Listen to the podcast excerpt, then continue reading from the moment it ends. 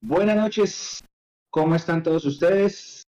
Bienvenidos a un nuevo capítulo del Mundo Millos Live. Hoy es el 154 y estoy bien acompañado hoy de mis amigos en esta noche de lunes. En la antesala de un nuevo clásico capitalino será el número 308 por liga y Millonarios busca una victoria más en Santa Fe en un partido que ayer el técnico Cardenal medio que calentó el ambiente un poquito, mmm, secundado por las eh, declaraciones inoportunas y desatinadas de un sector de la prensa.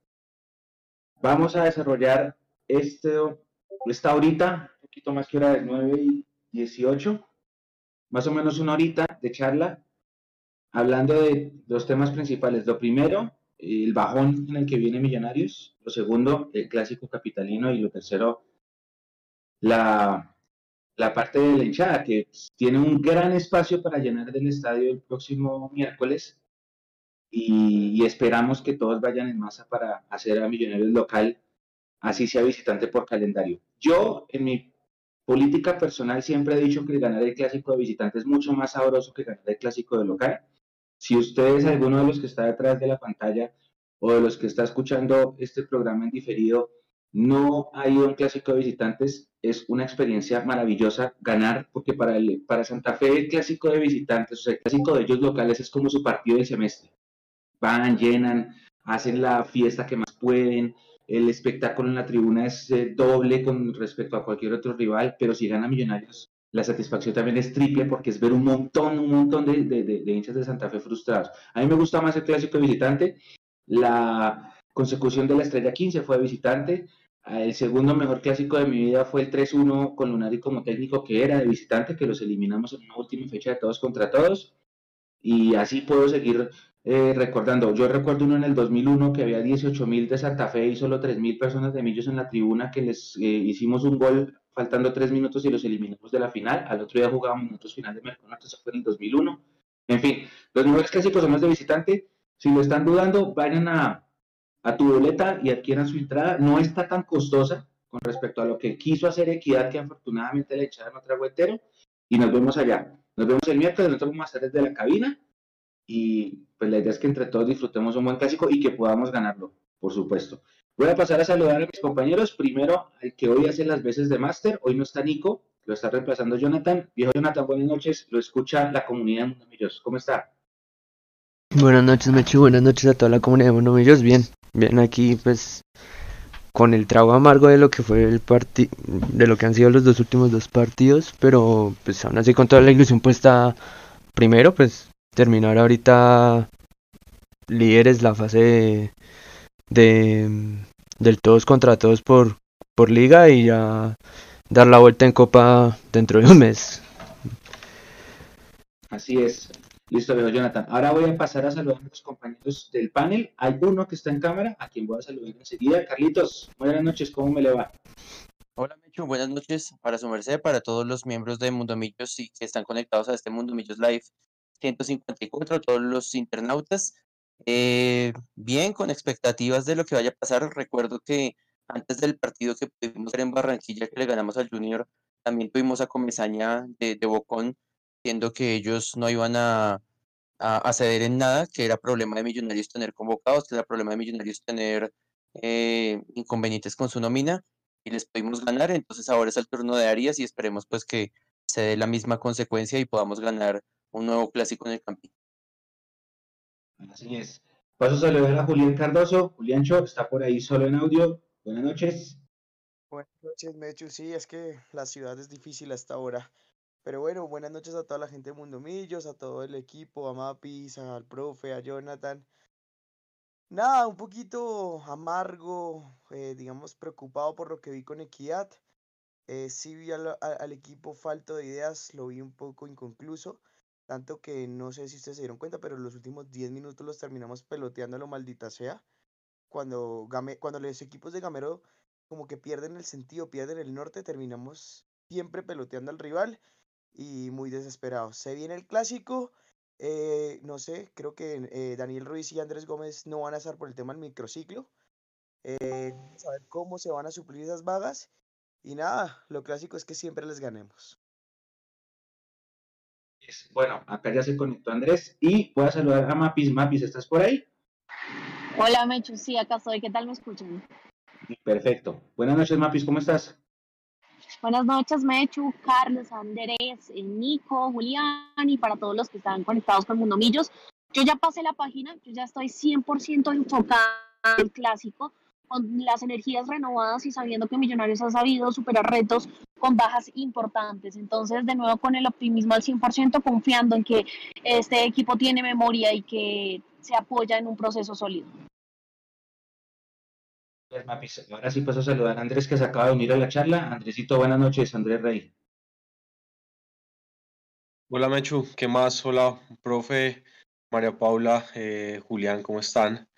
Em, bueno, no sé, estoy entrando en contexto, como las palabras de arranque o qué, Mechu? Sí, sí, sí, ¿cómo está el tema? ¿Cómo está hoy? ¿Ya superó lo del sábado? ¿Está bien? Sí, sí, en realidad sí, en realidad sí, ya em, superé lo del, lo del sábado. Yo sí creo que hay bajón aquí como para hablar de cosas que podemos desarrollar durante esta hora.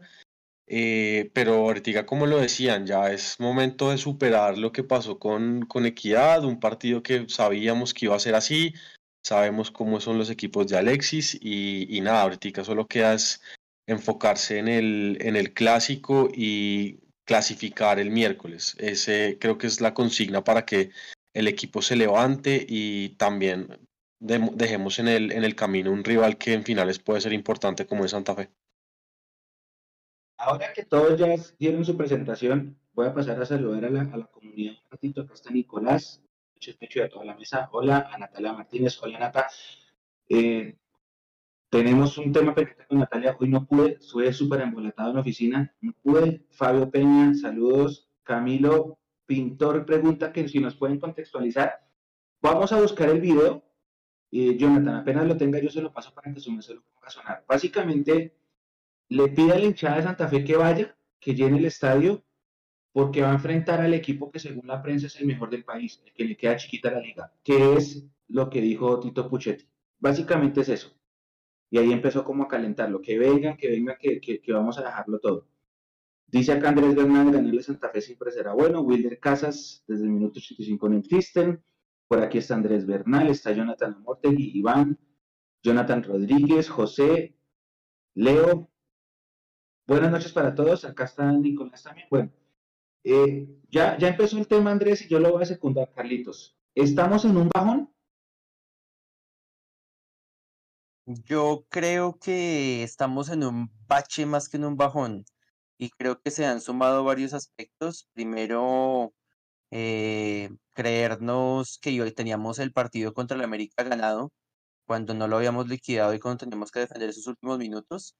Luego contra el Junior, que también siento, bueno, no sé qué tan equivocado pueda estar, pero que el equipo creyó que podía repetir la misma historia de la semana anterior y ustedes lo comentaban muy bien en, en el live y también en la, en la crónica que, que hizo usted desde el Metropolitano, cuando jugamos a empatar perdemos y es, y es algo que Gamero no sabe hacer o los equipos de Gamero no saben hacer. Y con respecto a este último partido que menciona Andrés, a mí me preocupa aún más que él tenga la razón, porque Andrés dice algo que todos sabemos y es, ya todos sabemos cómo juega Alexis García, ya todos sabemos cómo juega Equidad, ya todos sabemos cómo son los equipos, los partidos contra Equidad que son así de cerrados, que es mucha pata brava, por eso Equidad en las estadísticas es uno de los equipos que más pega en la liga, pero si ya sabemos que va a ser así, porque no lo podemos plantear de una manera distinta? Entonces creo que em, ese bache tiene algo de responsabilidad en Gamero, primero por jugar a lo que no sabe en Barranquilla, digo yo. Segundo, por no, lo que yo había dicho hace ocho días de no concretar las opciones que tenemos para liquidar los partidos, sobre todo el local, que ya estaríamos clasificados si le hubiéramos ganado a, al América. Eh, y tercero, si ya sabemos cómo son esos rivales marrulleros como Equidad, ¿qué pasa en la planeación? En la planeación está fallando algo. Si ya sabemos que va a ser un equipo que nos va a pegar mucho, que se va a encerrar y además que para mí, en, mi, en mi sentir, hay un triple error, cuádruple si se quiere, de cómo el arquero de equidad saca tan fácil cómo Juan Pablo deja centrar, cómo Álvaro Montero, que mide casi dos metros, no salta para tratar de, de frenar el centro, y cómo llega tan solo también el cabeceador, con todo y que fue un gran cabezazo al piso. Entonces, con más veras, cuando hay un gol que se encuentra de esa manera, pues se van a cerrar el triple de lo que normalmente se cierran. Y si ya sabemos que queda el juego así, entonces el profe no puede plantear, eh, vamos a pelotear y ahí lo logramos de alguna manera y no nos funcionó. Porque jugar a lo que no sabe es, esto totalmente perjudicial para Gamero y para Millos. Sí, hay de todo un poco. A ver, ¿tú, ¿tú, qué opinas, Mapis? ¿Estamos en un bajón o no? Mechu, pues realmente yo creo que todo lo que sube en algún momento tiene que tener una curva hacia abajo, ¿cierto? Por poner un ejemplo, eh, guardando las distancias y las proporciones y los años que llevan, estamos viendo el bajón en ese momento del River de Gallardo. Estuvo todo el tiempo arriba, arriba, ganó todo lo que se esperaba y ahora eh, está eliminado de todo, ¿no? Y sigue siendo un buen técnico y sigue teniendo una buena inversión y demás. Y respecto a eso, Millonarios eh, venía también, estaba ganando todo y ya llega un punto en el que efectivamente vienen estos errores y yo digo, y lo he pensado desde ese partido con América y demás, mejor que el bajón llegue ahora a que llegue después en las finales. Mejor que las cosas que se tienen que corregir se hagan ahora a que nos pase este entre comillas, bajón después. Así que lo que yo creo es que no hay un equipo o es muy difícil que juegue 100% con el nivel a tope en un campeonato, ¿no? En algún punto, bueno, los equipos como, como el City o demás, pero ya en algún punto pasan problemas y en resumen es, es que Millonarios ahora está teniendo estos problemas, pero mejor ahora que después cuando ya tiene eh, una gran cantidad de puntos acumulados en la liga y y esperar, bueno, lo que puede ser el partido de vuelta de la Copa. Julián Cho, ¿estamos en un bajón? ¿Estamos relajados? ¿Qué opina usted? Pues Mechu, la verdad yo pienso que sí, estamos en un bajón. Eh, también hay que ver que por cosas de la vida, como siempre, pues ya siempre tiene problemas en la nómina, ya que estamos muy cortos. Eh, siento que nos ha hecho falta mucho Larry Vázquez en el tema de la salida si bien Dewar bien jugó, eh, si bien jugó bien en Barranquilla, eh, no lo he sentido tan seguro, ni con Equidad, ni en el partido de la final de ida con el Junior. Eh, o sea, hablo de que jugó bien en el partido de la Liga, pero en el partido de la Copa no. siento que ayer sí estaba un poco confiado Juan Pablo Vargas, no sé. espero que no se esté cuidando demasiado para poder llegar a la nómina definitiva de Costa Rica para el Mundial. Estoy de acuerdo raramente con el profe ya empezamos mal ahí, ya estamos, estamos de acuerdo. Eh, sí siento que hubo mucha pasividad de Millonarios en el gol.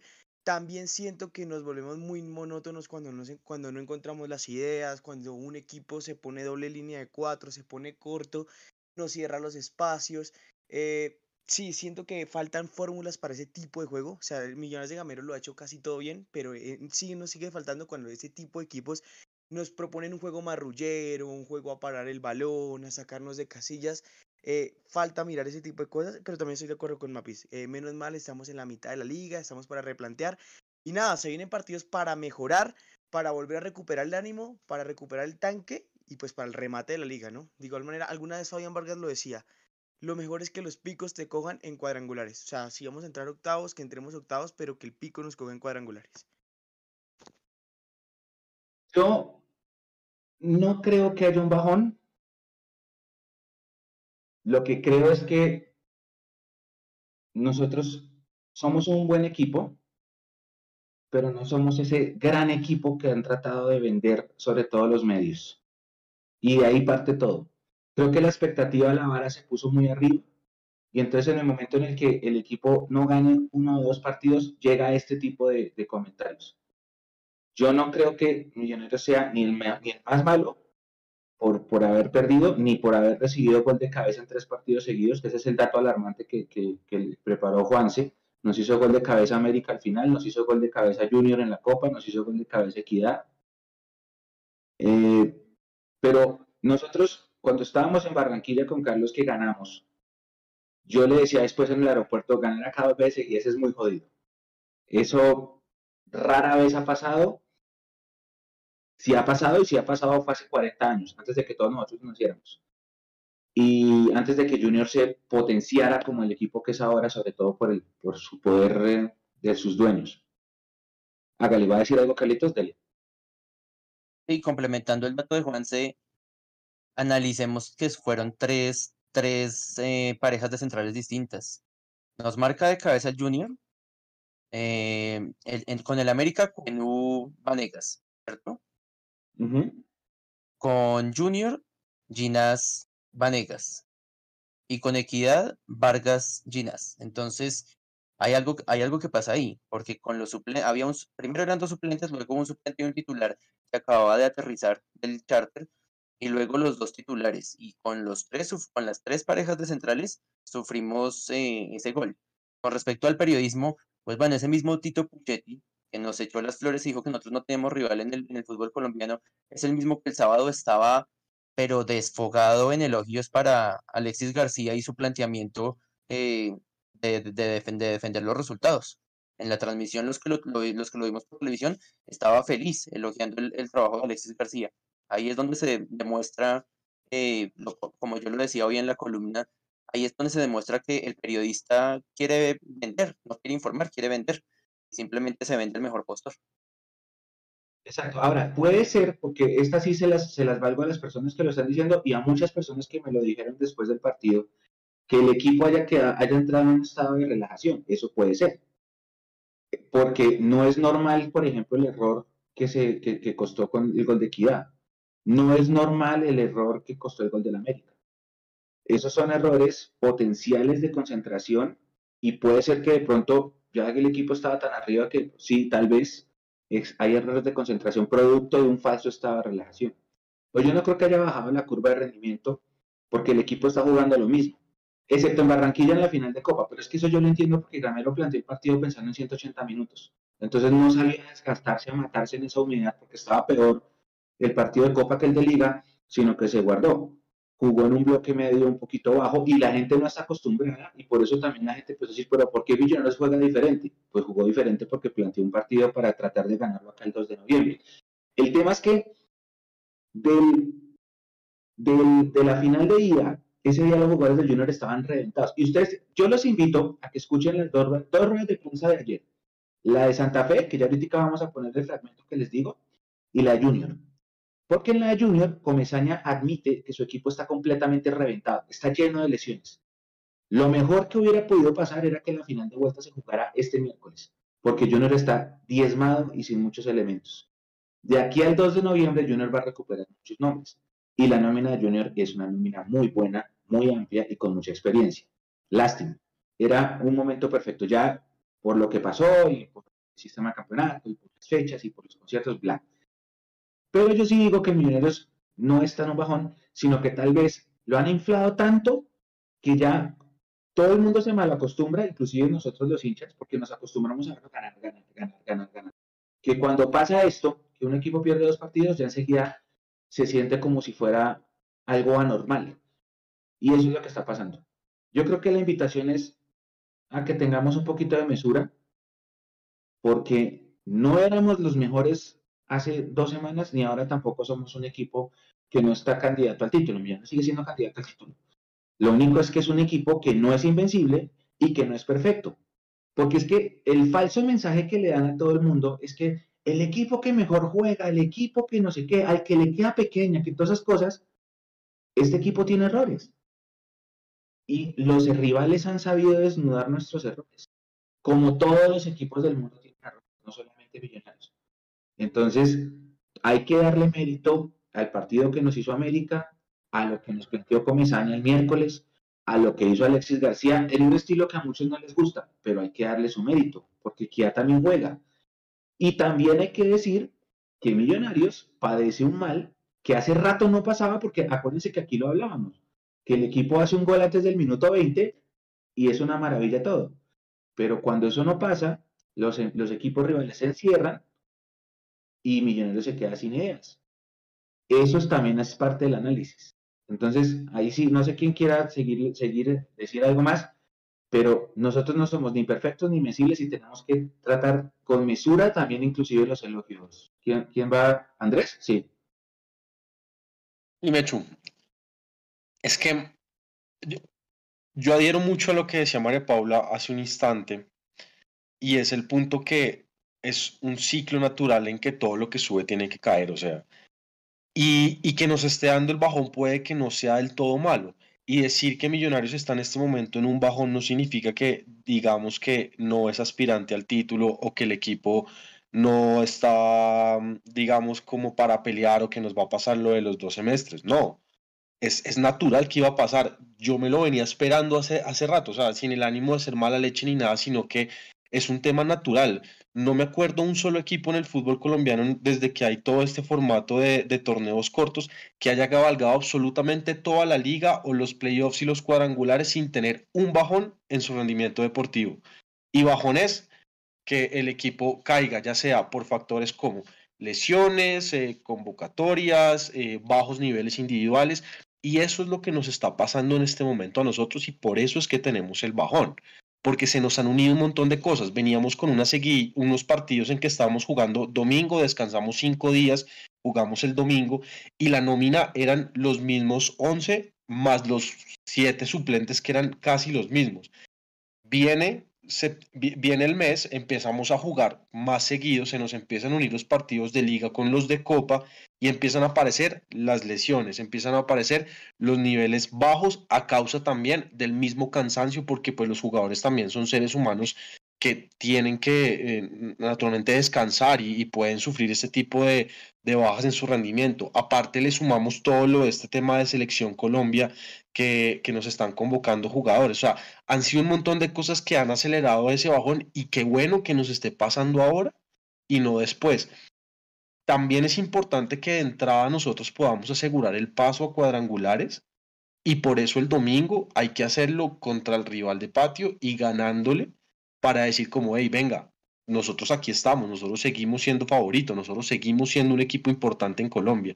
Hemos tenido unos malos partidos, pero vamos para adelante y la mejor forma mostrándolo en un clásico con un equipo que viene también subiendo, ganando al último minuto, ganando como sea, pero están ahí metidos y, y, se, y se vienen también unos partidos súper bravos que nosotros pensábamos a priori con el calendario en la mano al inicio, bueno, nos va a tocar un Pereira, pero el Pereira está jugando supremamente bien. Nos falta el Medellín que también viene en ascenso. Nos queda el, el, el partido de vuelta con, con Junior que no, no, sé, de pronto ahí, ahí, ahí discrepo un poco, me hecho en el hecho de si era un buen momento que fuera ahora o que fuera después porque si usted me lo preguntaba hace dos semanas, yo decía que sea lo más pronto posible porque a ese equipo no lo devoramos. Pero si se supone que el partido de vuelta, ahí ustedes me, me corrigen porque no estoy claro con las fechas, era ahorita esta semana, sí, y si se suponía que era el miércoles, y si pues digamos que todo venía andando, o sea, todo pasaba como pasó, pues en este momento no estamos bien y eso le puede jugar a favor al Junior, que precisamente, independientemente que ese equipo esté reventado, es que uno mira el banco de suplentes de ese equipo en solo los volantes de marca. Y si sale Didier Moreno, entra Gordillo. Si sale Giraldo, entra De Osa. Si sale eh, De Osa o, el que sea, entra el, el Ginas Guanabí de ellos, que no me acuerdo cómo se llama, el argentino. Entonces, tienen un montón de nómina. Tienen un montón de nómina que pueden poner a, a, a, jugar y que son, son tipos también que están descansados y que quieren decir como aquí estoy, comezaña, quiero jugar. Entonces, en ese sentido, no sé qué tan bueno hubiese sido que la, el partido hubiese sido esta semana. Estamos hablando bajo supuesto. Seguramente si hubiese sido el miércoles, la planificación hubiera sido completamente diferente. Pero mi punto va que son estados de ánimo que en este momento pues tiene el equipo que sí nos está haciendo generar pues el, el, el, el, bache en el que estamos y que estoy seguro que vamos a salir. Estoy absolutamente seguro y el primer paso lo vamos a dar el, partido en, el, en el, el miércoles en el clásico. No me pregunten por qué, pero el miércoles Juber Quiñones va a jugarse un partidazo. No me pregunten por qué. Solo lo estoy pensando hoy todo el día, pero nos vamos a levantar el miércoles va ganando sorpresivamente Patriotas a la Unión Magdalena. Y bueno, eh, Mapis, Juliancho, ¿quieren agregar algo antes de pasar al siguiente tema? ¿Alguno de ustedes? No, Mechu, o sea, yo pienso que, eh, o sea, es necesario tener este tipo de bajones, es necesario eh, estar claros en qué es lo que nos hace falta para acercarnos a la perfección, ¿sí? Porque ningún equipo es perfecto, alguna vez se va a ganar, se va a empatar y se va a perder. Es bueno que este tipo de partidos también se den porque, eh, no sé si ustedes están de acuerdo, pero los partidos con equidad son una radiografía de lo que se ven cuadrangulares. Equipos que se vienen a encerrar al campín, equipos que no vienen a regalar nada, equipos que vienen a marrullar. Y estoy de acuerdo con, el, eh, con Andrés. Eh, yo también pienso que lo mejor era, es mejor que no se juegue el partido todavía con el Junior. Primero porque venimos con un estado de ánimo bajo, porque toca empezar a recuperar otra vez la confianza y porque eh, también el tema de las nóminas, o sea, ellos tienen una nómina muy completa, ¿sí? Obviamente nosotros tenemos solo una nómina y en este momento sin Larry, en este momento, digamos, con Juan Pablo un poquito, no sé, cansado quizá por lo que del viaje después de, haber jugado allá con Corea. Eh, el tema de los laterales que Israel Alba ayer entró, eh, pero pues obviamente, eh, Antier entró, pero pues obviamente se le notaba también el cansancio, por eso no jugó este fin de semana. Entonces lo mejor es llegar bien recargados, llegar lo, más recuperados posibles para la final. Entonces siento que sí es mejor que se, se haya pospuesto un poco la final. Mapis.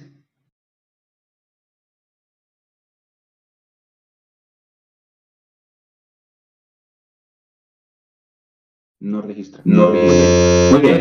Bueno, vamos a pasar al segundo tema. El segundo tema tiene que ver con. Vamos a enfrentar, vamos a enfrentar el clásico sin los dos extremos. Hay una preocupación más desde lo personal en mí. A mí. A mí. No lo escucho bien, no lo escucho bien, me chupa. Súper. Bueno, hay, una, hay un, un tema relacionado con,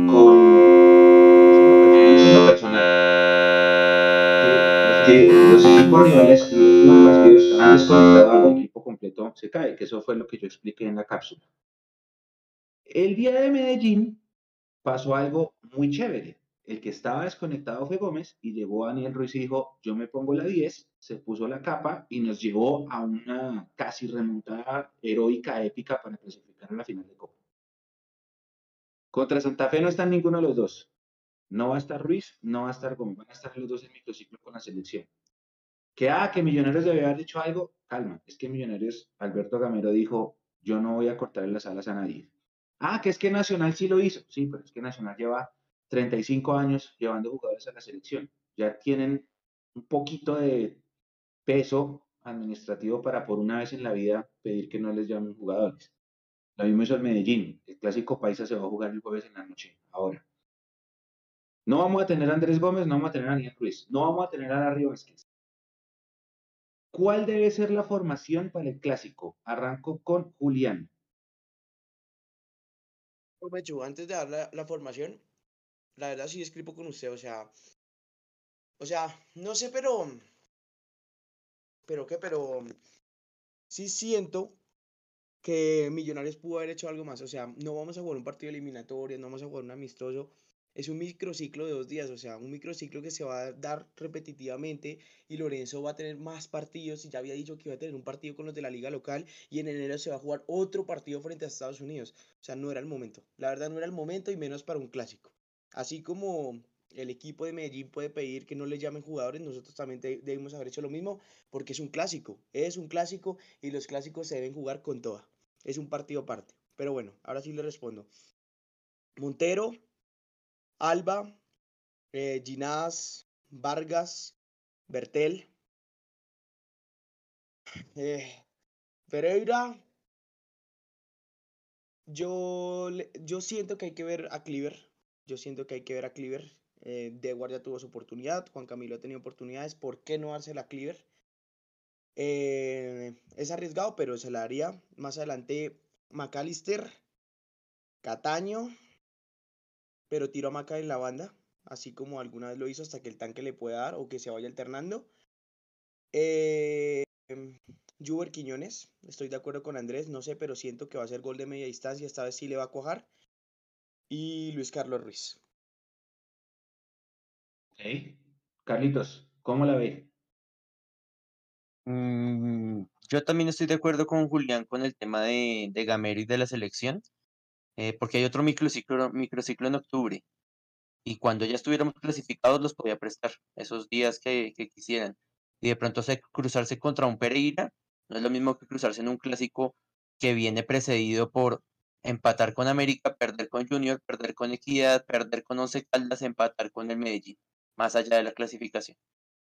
Con la nómina, yo estoy igual atrás, pero en el medio campo yo creo que yo pondría a Pereira con McAllister, pondría más adelante a Cataño por el centro, a Juber por un lado, mm, por el otro tal vez probaría con Jader Valencia em, y, y ver con qué perfil pueden jugar con los dos, porque, porque Jader ya ha jugado por, por, ambas, por ambos lados. Lo que no tengo claro es el tema de la lesión de, de Jader y cómo haya evolucionado. No sé si también es baja. Y Luis Carlos de punta. Andrés. Em, estoy con el profe, tal cual. La, la, la nómina que me gustaría ver sería esa, aunque yo creería que va a jugar de. Que, que, el profe, digamos, no va a arriesgar tanto y, y va a arrancar con Pereira, Dewar, McAllister, Cataño y tal vez Jader, si, si está bien, si no Juber, y adelante Luis Carlos Ruiz. Les quería preguntarme, Mechu, eh, este jugador que entró que, o que le, le firmaron contrato en la, en la ventana de jugadores libres que venía como de Corinthians, es que no me acuerdo, el, creo que el apellido Torres. Eh, Torres. Él está entrenando, está bien, está mal, ¿qué ha pasado con él? Pues porque en estos momentos de escasez es donde podríamos ver un jugador como, como es y pues las referencias dicen que, el, que, es muy bueno. No sé, pues raro que no haya ido ni siquiera al banco, pues sabemos que Celis ya, ya no fue. Eh, podría ser una, una alternativa para, para llevar de, de, de, suplente. También me estaban preguntando lo mismo por Edgar Guerra. Edgar Guerra hace rato no aparece y también puede ser una oportunidad de esos jugadores que por el tema de tanto jugador hay una nominación. Señor. El, el tema de Torres es que está más con la sub-20, ¿no? Está entrenando más con la sub-20. Sí, sí, sí, sí. Y en su momento Juber también juega con la sub-20 de la Copa Metropolitana. Cortés juega con la sub-20 de la Copa Metropolitana. Así que sí. Mapis, ¿estás ya? No está.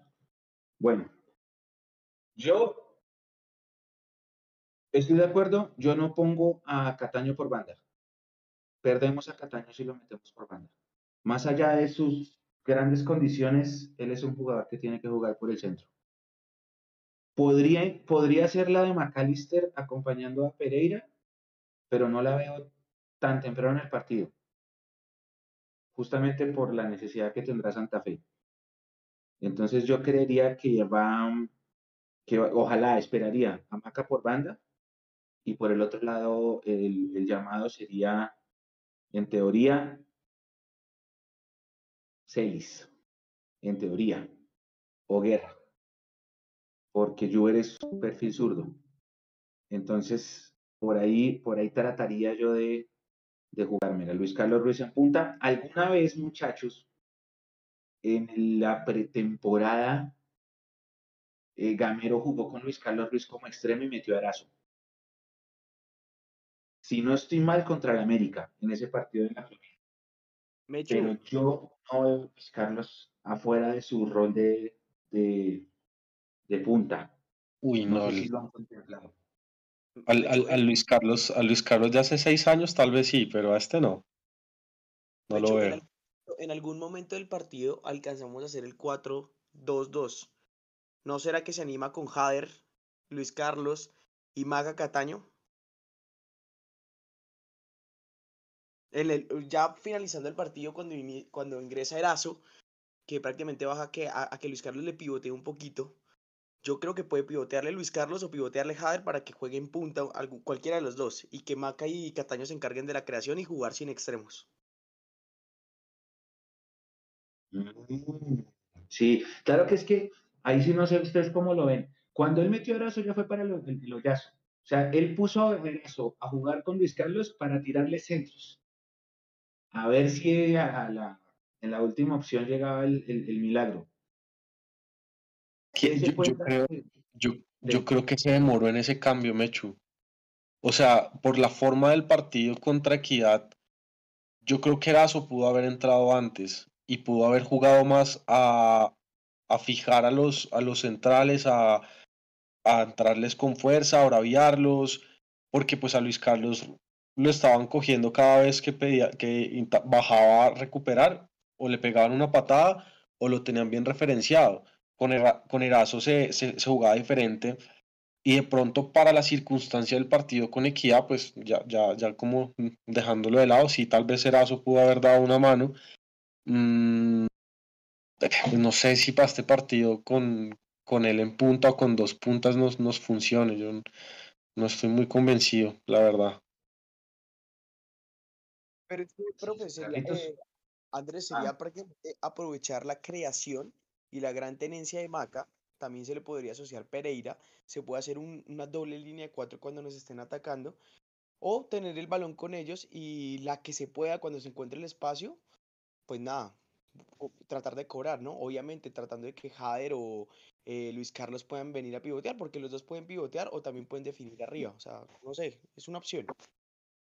Pero igual es que eso, eso, eso de cierta manera obligaría a, a Cataño a jugar por banda para hacer esa doble línea de cuatro cuando no tengamos la pelota y eso es lo que él no, no sabe hacer, no se siente tan cómodo.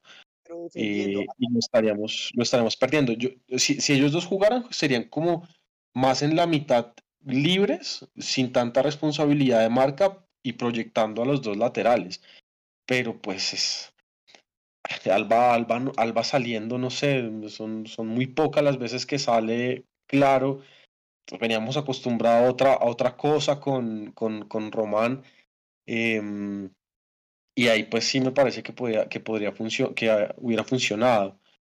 No, no, no creo que Gamero vaya a cambiar mucho en realidad de, de, de su módulo, de su, de su 4-2-3. Variarán los nombres, pero no, no creo que el módulo.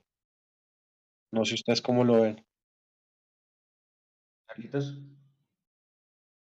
Yo más que esas alternativas que ustedes han mencionado, si estamos pensando en alguna variable, yo pensaría que es más factible en 4-3-1-2, eh, poniendo tres volantes en el medio con, digamos, Dewar, no sabemos, o Juan Camilo García, con Pereira y con Maca. Adelante Cataño y dos delanteros. Llámese Jader Luis Carlos o llámese Erazo Luis Carlos pero mm, cambiar esa estructura en la mitad no creo. Inclusive yo creo que pensando en la necesidad de, de Santa Fe, hasta se podría ver un 4-3-1-2 y meter un poco más de fuerza en la mitad del campo.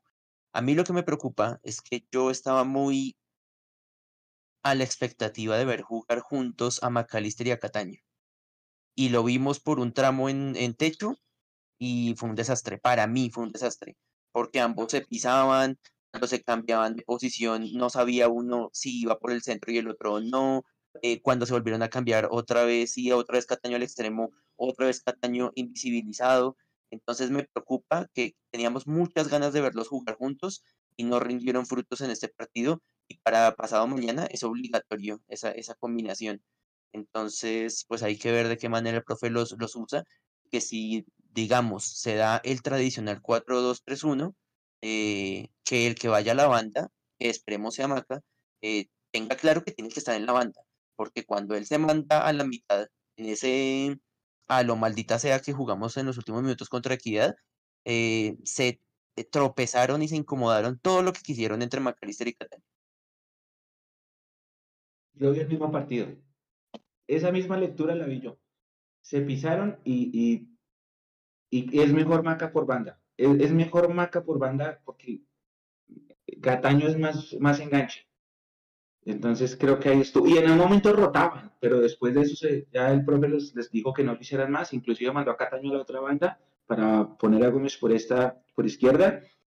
Y no, no, no Es que en todo el partido no, no lo encontramos. No le, no le dimos la vuelta a Equidad en todo el partido, ni a Junior. Es que Mechu, ay, es que en ese partido el error también fue no haber sacado a, a Gómez antes, porque Gómez estaba totalmente referenciado, bien referenciado por Correa, estaba perdido, no daba, él debió haber salido mucho antes. No sé por qué se demoraron tanto en, en, en pensar en otra alternativa. Y, ah, y un paréntesis pequeñito que no hemos hablado de eso. Con todo y los bajones y que, por ejemplo, a Andrés no le gusta tanto el tema de Israel, Israel, tres mil veces más que Elvis Perlaza. Elvis Perlaza es, es preocupante y a la gente le gusta Perlaza, por ejemplo, en los clásicos. Y dicen como, no, es que es de experiencia y que mete garra y no sé qué, pero lo de Perlaza es, o sea, es terrible, terrible. Y yo soy de los que en el estadio me gano los madrazos de mucha gente porque yo soy el único que lo apoya, mientras todo el mundo le, le está mentando la madre. Eh, pero es que de verdad no se ayuda. Y, y con todos los bajones y los errores de, de Israel, muestra mucho más que, que la desidia de Perlaza, que casi además se gana también otra expulsión pendeja en, en techo. Uf, estuvo, estuvo al límite. Santa Fe. Oiga, el, la, ¿ustedes tienen algún televisor cerca? ¿Ya se acabó Patriotas? Pues no tengo las gafas, van 3-1, Pere. 3-1 Pereira, eh, Pereira. Patriotas Unión quedan como dos minutos. Listo. Con esa derrota, Unión me quería dar como cuatro puestos en la tabla. La tabla está supremamente apretada y Santa Fe se metió al quinto lugar. Santa Fe tenía un partido pendiente con Nacional, lo empató y le ganó el Envigado en la última 1-0 ayer. Está a tres puntos de Millonarios y Millonarios tiene un partido menos. El partido pendiente que tiene Millonarios es contra el Medellín, que es cuarto, con 25, tres puntos menos. La tabla está apretadita. Entre el primero, que somos nosotros, y el décimo, que es Once Caldas, hay seis puntos. Once Caldas perdió con Jaguares, salió de los ocho, allá en Manizales están un poquito preocupados porque ya están pres presintiendo que otros semestres sin finales. Y esa, es, el, el, campeonato dentro de todo está sabroso, dentro de sus limitaciones y sus faltas de fechas. Santa Fe jugó ayer con Silva, Herrera, Morales, Perea y el otro Herrera, estaba Carlos Sánchez y Torres, que creo que Torres es el que se va para microciclo. Matías es que Mier, Matías Mier, Neider Moreno, WR7 y Morelo. Ese fue el equipo de, que, que, presentó Santa Fe ayer. Ingresó Barbosa, que muy seguramente va a ser el que reemplaza a, a Torres. Ingresó Jefferson Rivas, ingresó Harold Rivera e ingresó Daniel García. Esos fueron los cambios de, del profe Feo Arias. Como les digo, estamos a tres puntos de diferencia y Millonarios tiene cuatro victorias seguidas sobre Santa Fe eh, en el historial. Acuérdense, compañeros, que nosotros duramos un rato largo sin, sin ganarle, 1216 días desde que eh, le ganamos el 13 de diciembre de 2017 hasta que le ganamos con ese gol de Jader a ese Santa Fe que era súper favorito en esa época y que era el, mejor del todos contra todos de ese semestre, al que Millonarios llegó a la final. Y después de eso, Millonarios solo perdió una vez contra Santa Fe y los últimos cuatro los ganó. La estadística es que la última vez que Millonarios le ganó a Santa Fe cinco partidos seguidos, ¿sabe cuándo fue? Aquí lo tengo. Fue entre 1972 y 1973. Le ganamos seis veces seguidas. O sea que si llegamos a ganar mañana, miren cuántos años han pasado sin, sin, romper ese registro. Ninguno de nosotros ha visto a Millonarios veces seguidas. Podría ser el día de del miércoles, perdón, si el equipo gana el partido. Ahora sí, viejo Jonathan, porfa, ponga el video y empezamos a hablar ya de cómo vivir el clásico 308. Del profe, sí.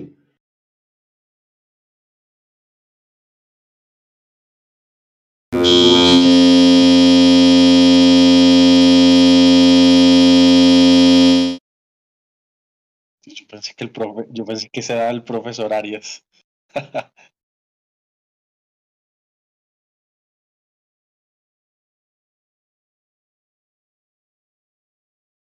ah, ok, tenemos un inconveniente. Bueno, vamos a pasar a la, a la, a la pelota. Ustedes eh, van a ir al partido. Julián ya compró boleta, ¿no?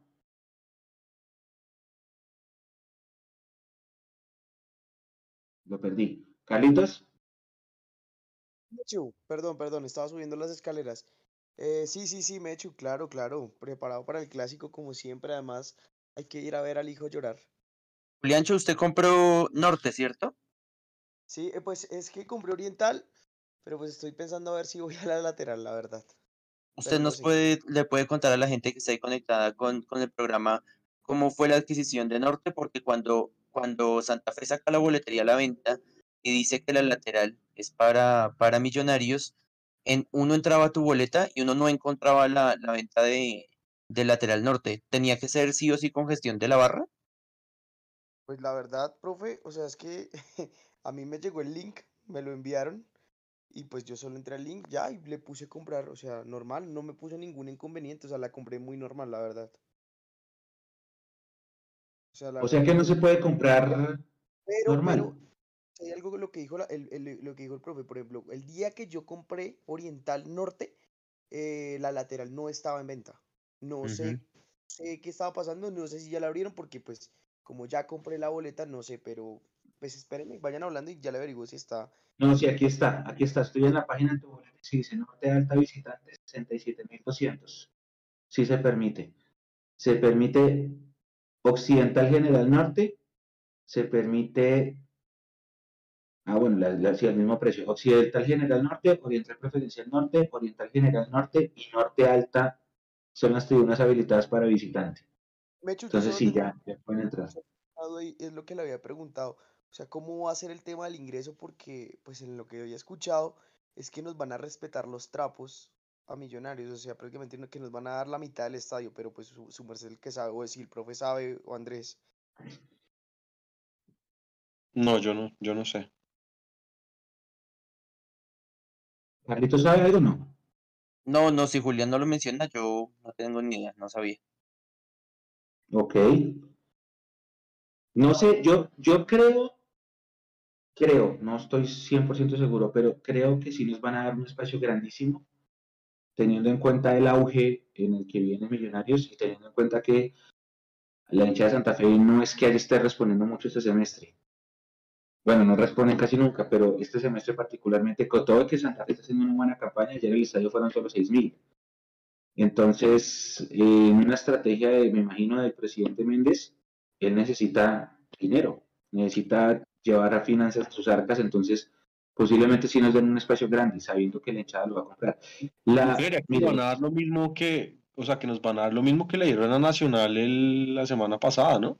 ¿cuánto le dieron a la Es que a Entiendo Nacional que le dieron una parte oriental y, y una lateral, ¿no? Sí, sí, eso iba a decir Andrés. Es que creo que prácticamente le dieron como hasta la primera, hasta la última salida oriental norte Y Occidental Norte también le dieron. Y occidental norte. Bueno, es que llenar más que Santa Fe, eso para cualquiera es fácil.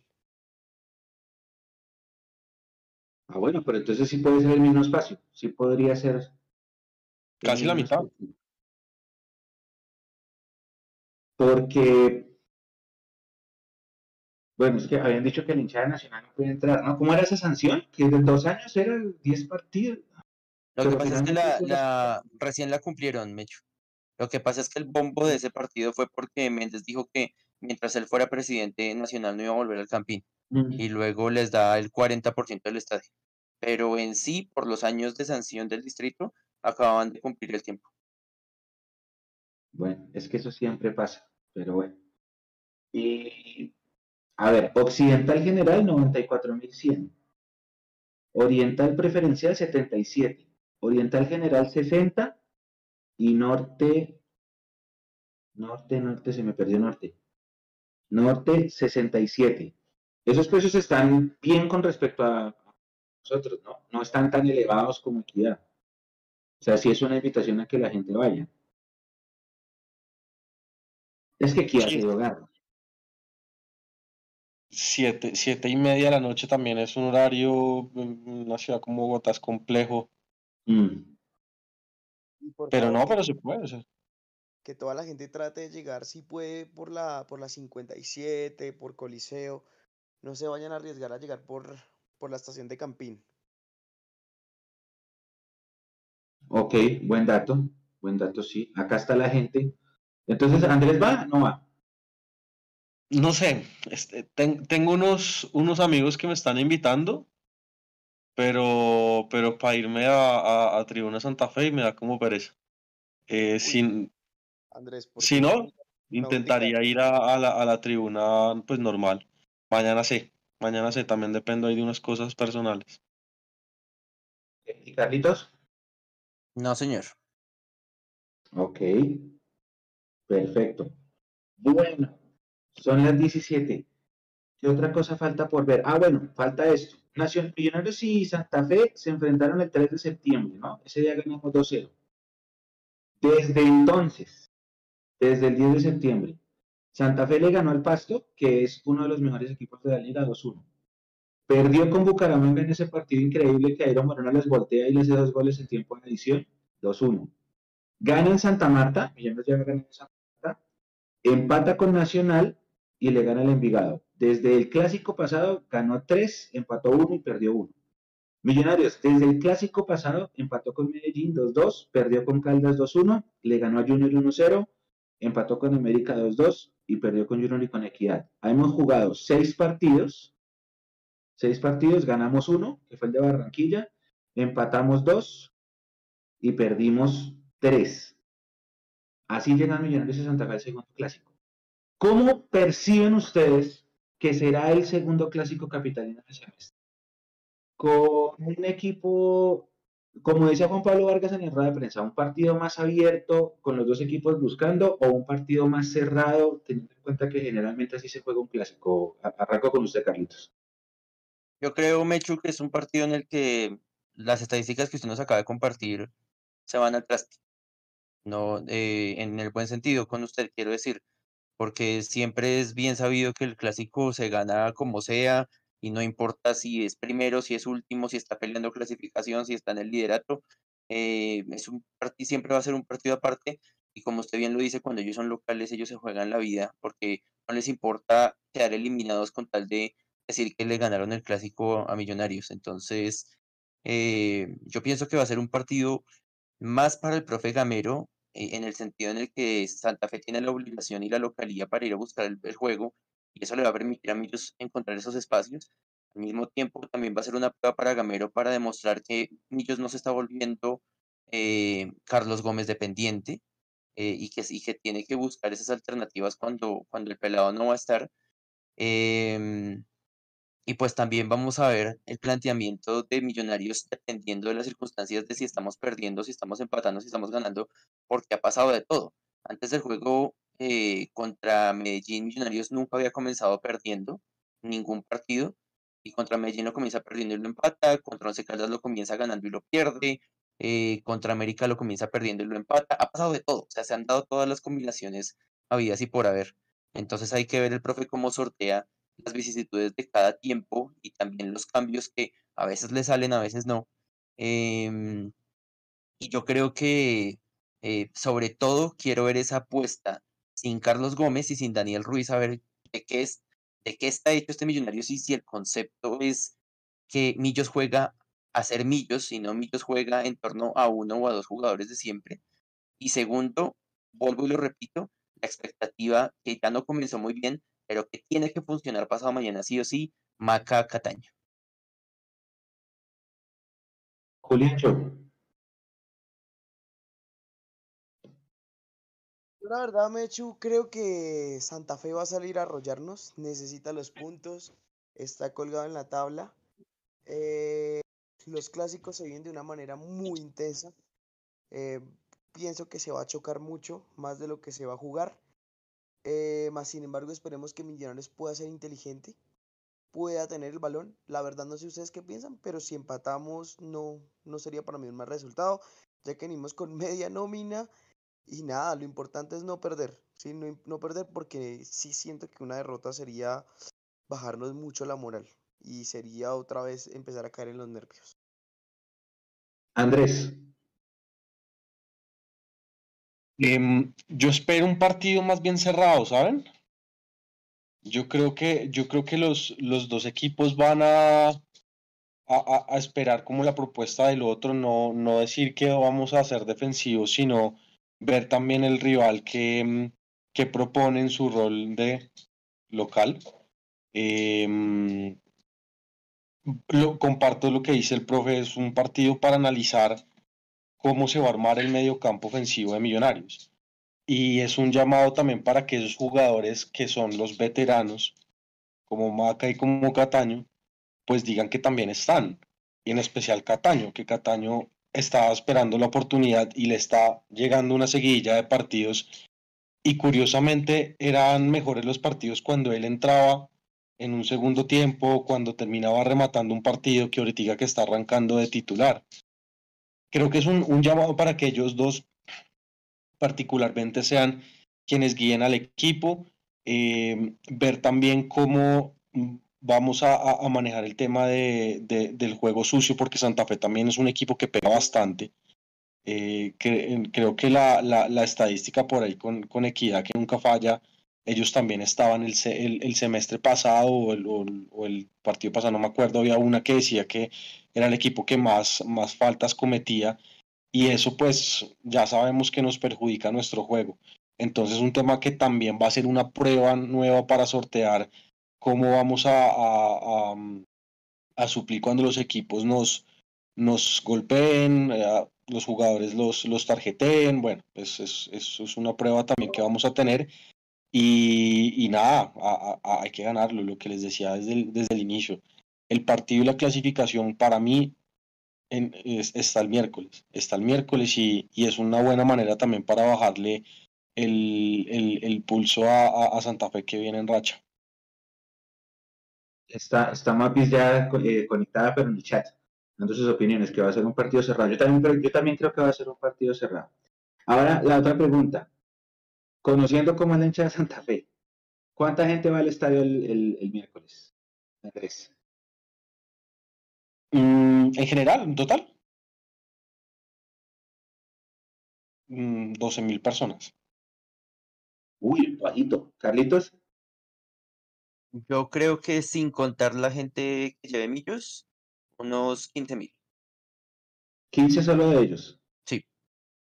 ¿Y nosotros cuántos llevamos? Mm. Lo que pasa es que a nosotros nos encanta ir a ese partido contra Santa Fe. Eh, sin importar el momento en la tabla. Entonces ahorita estamos de primeros y eso puede significar la emoción adicional al clásico. O en 2015 cuando fuimos usted y yo, estábamos peleando clasificación directa con ellos y esa oriental era reventar. Ese sector de oriental y nosotros que estamos en occidental, que no estaba permitido para Millos, también fuimos un montón. Entonces, pues Millos no logra decepcionar. Yo creo que norte llena, oriental lleno, y occidental, inclusive con la gente que piensa ir infiltrada y todavía no tiene claro que occidental va a ser también un sector para millos, yo creo que va a estar, va a estar bien poblado. Yo, yo, yo saben que yo espero bajita asistencia. No sé por la hora, no sé, yo, espero poquita gente, pero bueno, ojalá vaya harta, chévere. Es que a la gente le gusta tribunear harto con este clásico, Andrés, por eso a la gente le gusta ir. Exacto, yo, mismo que el profe Santa Fe siempre se juega la vida con nosotros, o sea, ellos se juegan un partido aparte con nosotros. El odio que nos tienen siempre ha sido más grande que el amor a su club, entonces estoy seguro de que van a ir. Y lo que dice el profe, no sé, algo tiene este clásico, algo tiene, pero nosotros siempre llenamos, no sé, para demostrar la superioridad que siempre les hemos tenido por hinchada, entonces para mí nosotros sí vamos a copar todo lo que nos den. O sea, ¿cuánta gente, Juliancho? ¿En total o divididas? Total. No, yo creo que vamos por ahí unos 25. 25, Mapis dice 20. Carlitos, cuando su merced dice tribunear, ¿a qué se refiere? Tribunear el partido.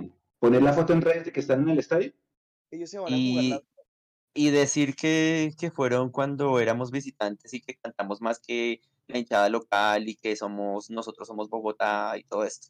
Y lo digo en el buen sentido porque recordemos que en el clásico pasado nosotros éramos el 80%, 90% del estadio y ellos solamente tenían sur y ellos escucharon más fuerte que nosotros. Por lo menos en Oriental se, se sintió así, por el desorden que hubo con las dos barras en, en, la, en el sector norte del Campín. Entonces, como que esta es la oportunidad para que toda la gente diga como eh, cantamos más duro que el resto del estadio y sobre todo si Millos gana, pues obviamente Millos va, va a sonar más duro. Entonces a la gente le encanta ese tipo de cosas. En el buen sentido, la gente, yo no estoy leyendo el chat hoy, no puedo, no tengo acceso al chat y la gente no quiero que lo tome a mal. de que a la gente le gusta este partido, este, este morbo le gusta mucho más, inclusive ahora más que los partidos contra Nacional. Y creo que ese, mm, esa animadversión se dio desde la Sudamericana y desde eh, cómo el hincha de Santa Fe se ha vuelto un poco más, mm, ¿cómo decirlo? Eh, odioso, pedante, correcto. Y entonces los papeles se tornaron un poco y cuando el más odiado era Nacional en cuanto a hinchadas, se cambió un poquito eh, y, y, y, sumó más en la balanza Santa Fe. A la gente le gusta mucho este clásico, le encanta este clásico, no solamente por las fotos y las redes, sino como tal para decir, miren, nosotros sonamos más, les ganamos en su cara otra vez, como el, como el 17 de diciembre, tal, tal, tal, tal. Entonces, este, este clásico tiene un, un tinte especial. Yo no sé si antes de 2015 también pasó algo así como tan marcado, pero es que esas dos victorias, 2015 de visitante para eliminarlos y nosotros clasificar a un lunar y que nadie le creía o que, no le, o pocos le tenían fe por lo que era novato. Y obviamente el del título eh, marcó e, ese deseo de, ganarles de visitante, de recordar siempre esa victoria de visitante que como su merced lo, lo recalcó al inicio del programa, gusta más y, es, y, y, se saborea más por todo lo que ellos eh, lo que, la palabra que usted dice está perfecta, lo, lo, que antes que, se volvieran ellos. Por eso ya entendí por qué ellos pusieron esa, esa imagen de lo de la, de lo de la acústica. O sea, eso fue en relación al clásico pasado. Correcto, tal cual, fue por eso.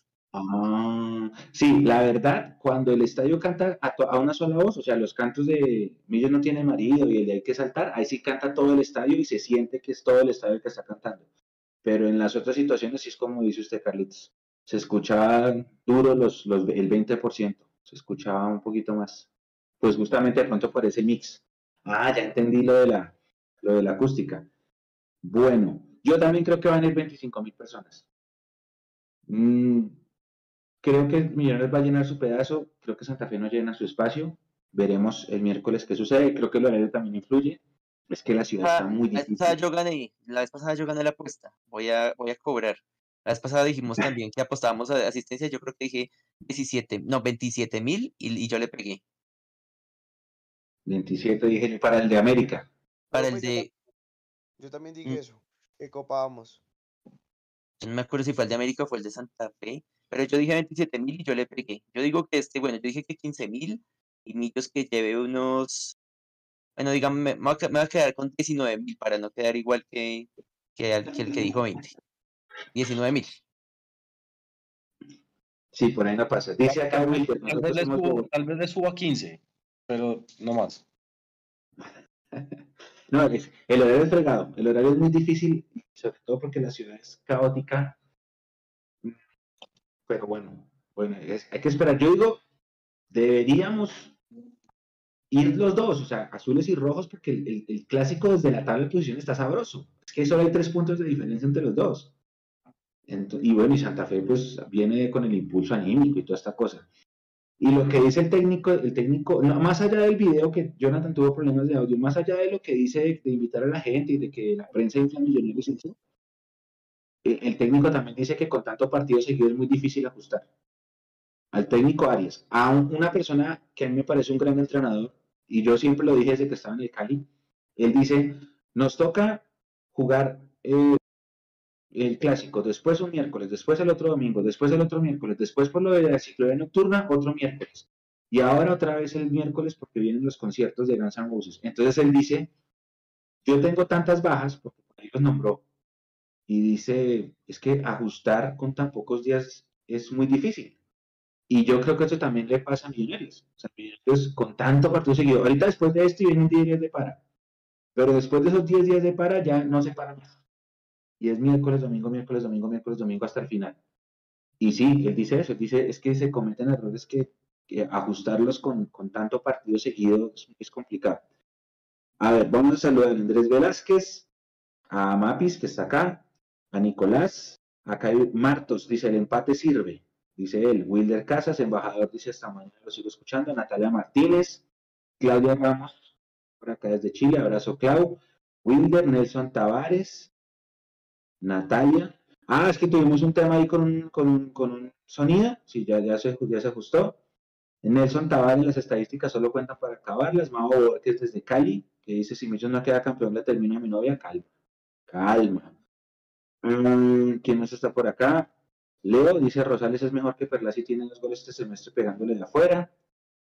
¿Quién más está por acá? Bueno, ya Natalia ya te saludé. Jorge Herrera dice, Rengifo, Guerra, Celis, Paredes, Juve y ninguno. Dígame que no está confeccionado mal el plantel. Él está eh, hablando también, claro, es que está Rengifo, Edgar Guerra. Bueno, Juber ya vuelve a tener opción. Paredes, que hace rato está por allá. Eh, Celis. Hay alto extremo. Oscar Cortés, que ya volvió. Oscar Cortés. Eh, ¿quién? Ah, faltan extremos. ¿Quién más? No, son ellos, ¿no? Celis. Pues Rengifo, Jader, ¿no? si lo quiere meter. Jader. Rengifo sigue inscrito. Pues no juega, pero. Mm. Sí, sí, ahí están. Sí, Wilson. González dice, ¿por qué Millonarios presta para, micro, para microchimbos, ciclos y nacional? Ya eso lo hablamos. Jorge Herrera, a este equipo se le tocan dos titulares y, y se, hace- y se abren las grietas. ¿Ok? Gilberto dice, para mí debe ser Montero Alba, Juan Pablo Ginás, Bertel, Pereira McAllister, Luis Carlos, Cataño, Jader y Erazo. Dice él. Ah, acá está Santa Fe se va a jugar el partido de su vida y nosotros sin Larry Gómez y Ruiz. Estoy intranquilo, esto lo dice Jorge. Niña Estela Clavijo dice sería muy humillante perder. Natalia dice que está tranquila. Sebas dice estoy muy enojado, estoy muy enojado, perdón por la situación de Millonarios. Ese clásico se tiene que ganar sí o sí. Están preguntando por Larry. Lo de Larry yo creo que se demora un poquillo. Eh, van día a día, pero creo que se demora un poquito. Leo dice que le crea victoria. Santiago Castañeda, hay que aprovechar que Santa Fe es un equipo muy irregular, ¿sí? Pero bueno, vamos a ver. Esperaremos. La invitación es a que nos acompañen el miércoles, el partido 7 y 30. Nosotros empezamos la transmisión 7 y cuarto desde el Campín. Y si no pueden ir, o si están y se quieren unir a la transmisión, bienvenidos. Y nada, vamos a meterle todas las buenas vibras para lograr ese quinto triunfo en línea, que sería una cosa loca, primera vez en nuestras vidas. Última frase antes de irnos, Juliancho, gracias por estar con nosotros hoy. El mensaje. Nada, Carlitos, no empecemos con las caras, nada. Nada, es que ju- justo Mechu lo manda de primeras y nos ponen a nosotros es a sufrir en la despedida. No, no, nada, nada, ya va a pasar la página de Kiat. eh, esperemos eh, los que vayan a jugar el clásico se jueguen un partido aparte como se tienen que jugar los clásicos. Eh, es un clásico muy importante porque estoy de acuerdo con Andrés. de aquí se empieza a mirar el paso a la clasificación y prácti- prácticamente la parte anímica del equipo. Y nada, hijos nuestros morirán. Gracias, Juliancho. Todo el mundo, iba a pasar. las caras de todos. Andrés, Iba a pasar, iba a pasar. Sabíamos que iba a pasar. No, pero es que es el sello mío, es el sello mío. O sea, es como el Henry Rojo. Sí, sí, no, está bien, está bien, está bien. Es, es- e- eso, eso es, eso es muy suyo, sí, perfecto. Es el, es el no nos esperen en la casa de Julián. No, pero de igual manera, ojalá la gente pueda ir y que tribunee a Santa Fe, que no se les olvide que somos el líder y que ellos están por allá de novenos, décimos. Ya. a ver, Andrés, su mensaje. Em, es el partido de la clasificación. Es el partido de la clasificación.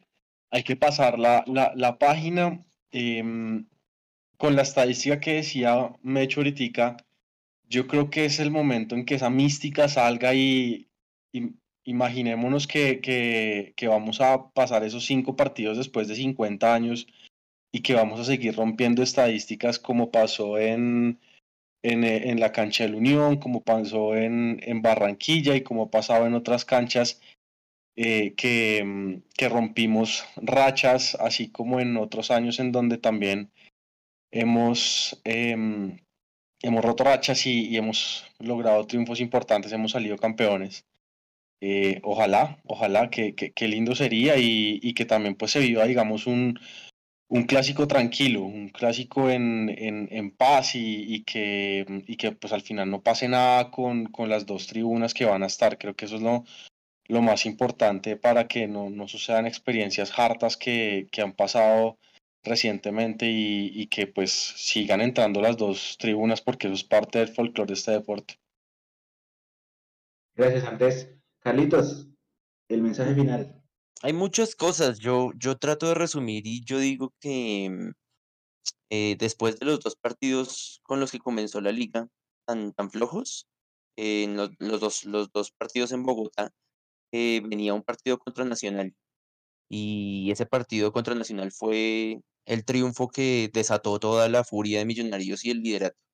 Y después de todo este bajón, pues qué mejor oportunidad que un clásico capitalino también para que el profe Gamero vuelva y haga resurgir este, este Millos líder, ratifique la clasificación. Ya nos ha pasado antes, ya hemos clasificado con, con un gol agónico de Roballo, eh, asistencia de, de, de, Lucho Delgado, eh, con el de Lunari que ya hemos citado varias veces, en circunstancias distintas, por supuesto, porque no es el último partido del todos contra todos, pero también puede darse esa ratificación de la clasificación en un, en un nuevo derby.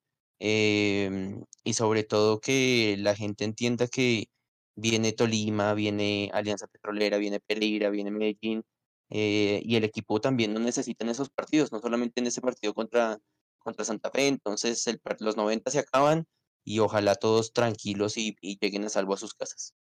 Oiga, aquí, aquí sí me están burlando porque creo que dije rompido, perdón, roto, mala mía, fe de ratas, disculpen.